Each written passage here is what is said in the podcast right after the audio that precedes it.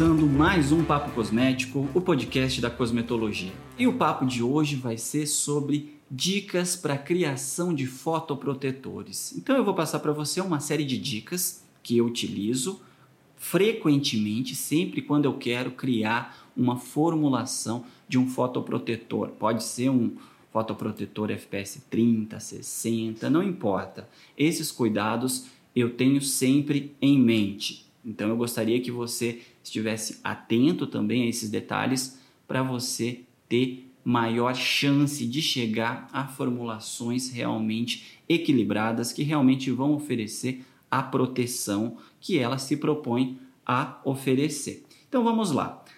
A primeira dica que eu gostaria de te dar, sempre quando você for desenvolver uma formulação fotoprotetora, é utilizar simulador de fotoproteção. Inclusive, eu já fiz um papo cosmético especialmente sobre esse tema, mostrando para você opções de simuladores que você pode utilizar. Agora, por que, que eu estou dando essa dica para você?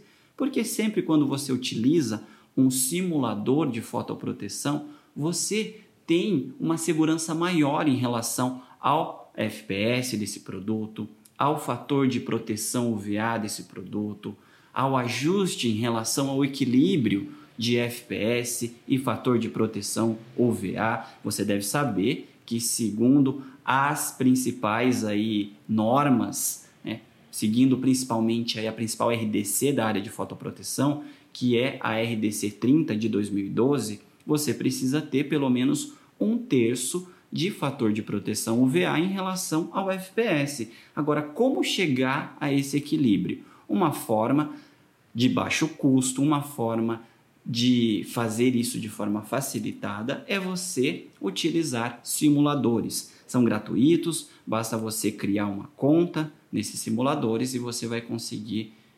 compatibilizar aí a sua formulação em relação a esses parâmetros. É claro que nós temos uma estimativa quando nós estamos utilizando simuladores de fotoproteção, mas é uma estimativa que você pode utilizar e que você terá muito, muito mais possibilidades, digamos assim, para conseguir chegar aos parâmetros que você precisa comprovar posteriormente quando você for regularizar a sua formulação de fotoprotetor. Então, essa foi a primeira dica: utilizar simulador de fotoproteção. A segunda dica é utilizar diferentes tipos de filtros solares. Sempre quando nós vamos criar formulações de fotoprotetores, nós temos que oferecer proteção tanto contra a radiação UVA como contra a radiação UVB. E os filtros solares são diferentes. Eu possuo filtros solares que agem contra o UVA, existem filtros solares que agem contra o UVB, existem também filtros solares que possuem o que nós chamamos de amplo espectro de proteção, ou seja, eles protegem contra o UVA e contra o UVB. E na hora que você for formular, na hora que você for criar os seus produtos, você precisa se atentar ao tipo de filtro solar e combinar diversos tipos na sua formulação, porque dessa forma você vai conseguir garantir que você está protegendo aí a pele contra diversos tipos de radiações, como a UVA e a UVB, e não somente contra a UVB ou contra a UVA. Então a minha segunda dica é utilize diferentes tipos de filtros solares na sua formulação.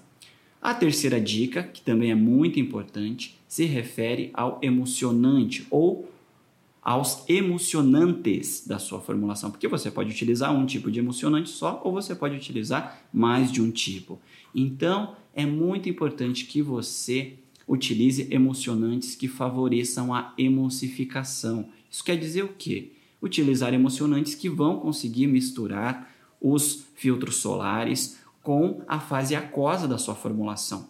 Porque muitos dos filtros solares que nós temos à disposição para criar produtos fotoprotetores são oleosos e você vai precisar misturar toda essa carga oleosa com a fase aquosa. E o ingrediente-chave que promove essa mistura é o emulsionante. Então você tem que adotar, tem que empregar, tem que escolher um emulsionante que com certeza vai conseguir ali emulsionar esse sistema, misturar muito bem esse sistema. E os emulsionantes etoxilados são excelentes para isso. Então, emulsionantes etoxilados são aqueles emulsionantes que passaram por um processo de etoxilação. Isso faz com que eles tenham aí um aumento na sua potência em relação à emulsificação. Então, fica aí a dica para você. Existem diversos emulsionantes etoxilados no mercado, então você pode optar aí por algum que pode ser que você já tenha no seu laboratório, mas é sempre importante prestar atenção no emulsionante para evitar a separação de fases. Porque se você não misturar muito bem toda a sua carga oleosa, sua carga de filtros com a sua carga aquosa, você tem separação de fases e isso significa perda de parâmetros como FPS, fator de proteção UVA, comprimento de onda crítico, enfim, a sua formulação ela não vai oferecer tanta proteção. A quarta e última dica é em relação aos modificadores de sensorial. Sempre quando nós falamos em fotoprotetores, nós queremos aquele toque sequinho, aquele toque mate, gostoso. Ninguém quer utilizar um fotoprotetor oleoso, pesado, gorduroso. Então a minha dica é que você utilize em suas formulações modificadores de sensorial como pós, por exemplo, amidos modificados. Existem diversos tipos de amidos modificados no mercado. Outros produtos em pó também que você consegue encontrar frequentemente. Vou dar uma dica, na verdade, duas dicas aí de modificadores de sensorial em pó que eu utilizo muito. Um é a tapioca pure, que é um amido modificado, e o outro tipo ou a outra dica é o dry flow. Então a tapioca pure, dry flow já estão presentes aí há muito tempo no mercado. São apenas duas opções, é claro que existem muitas outras, que pode ser que você já conheça, que você já tenha no seu laboratório.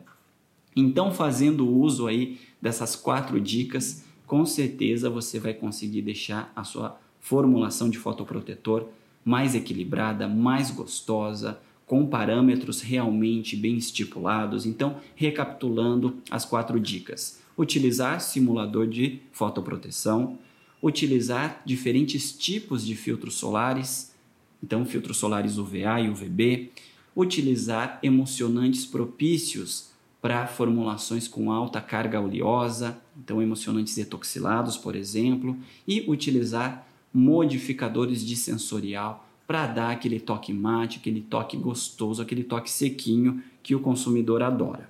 Bom, é isso.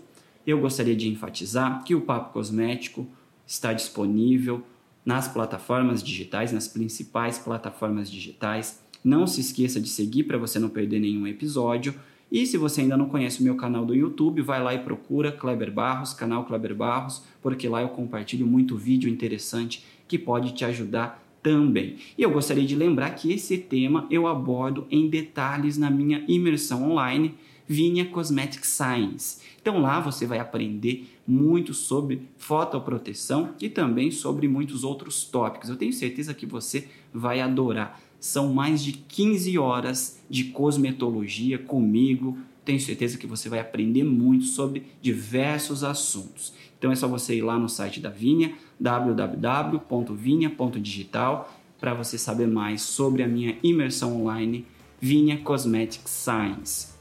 Esse foi o Papo Cosmético de hoje. Se você gostou, compartilha com um amigo. E um abraço e até o próximo episódio.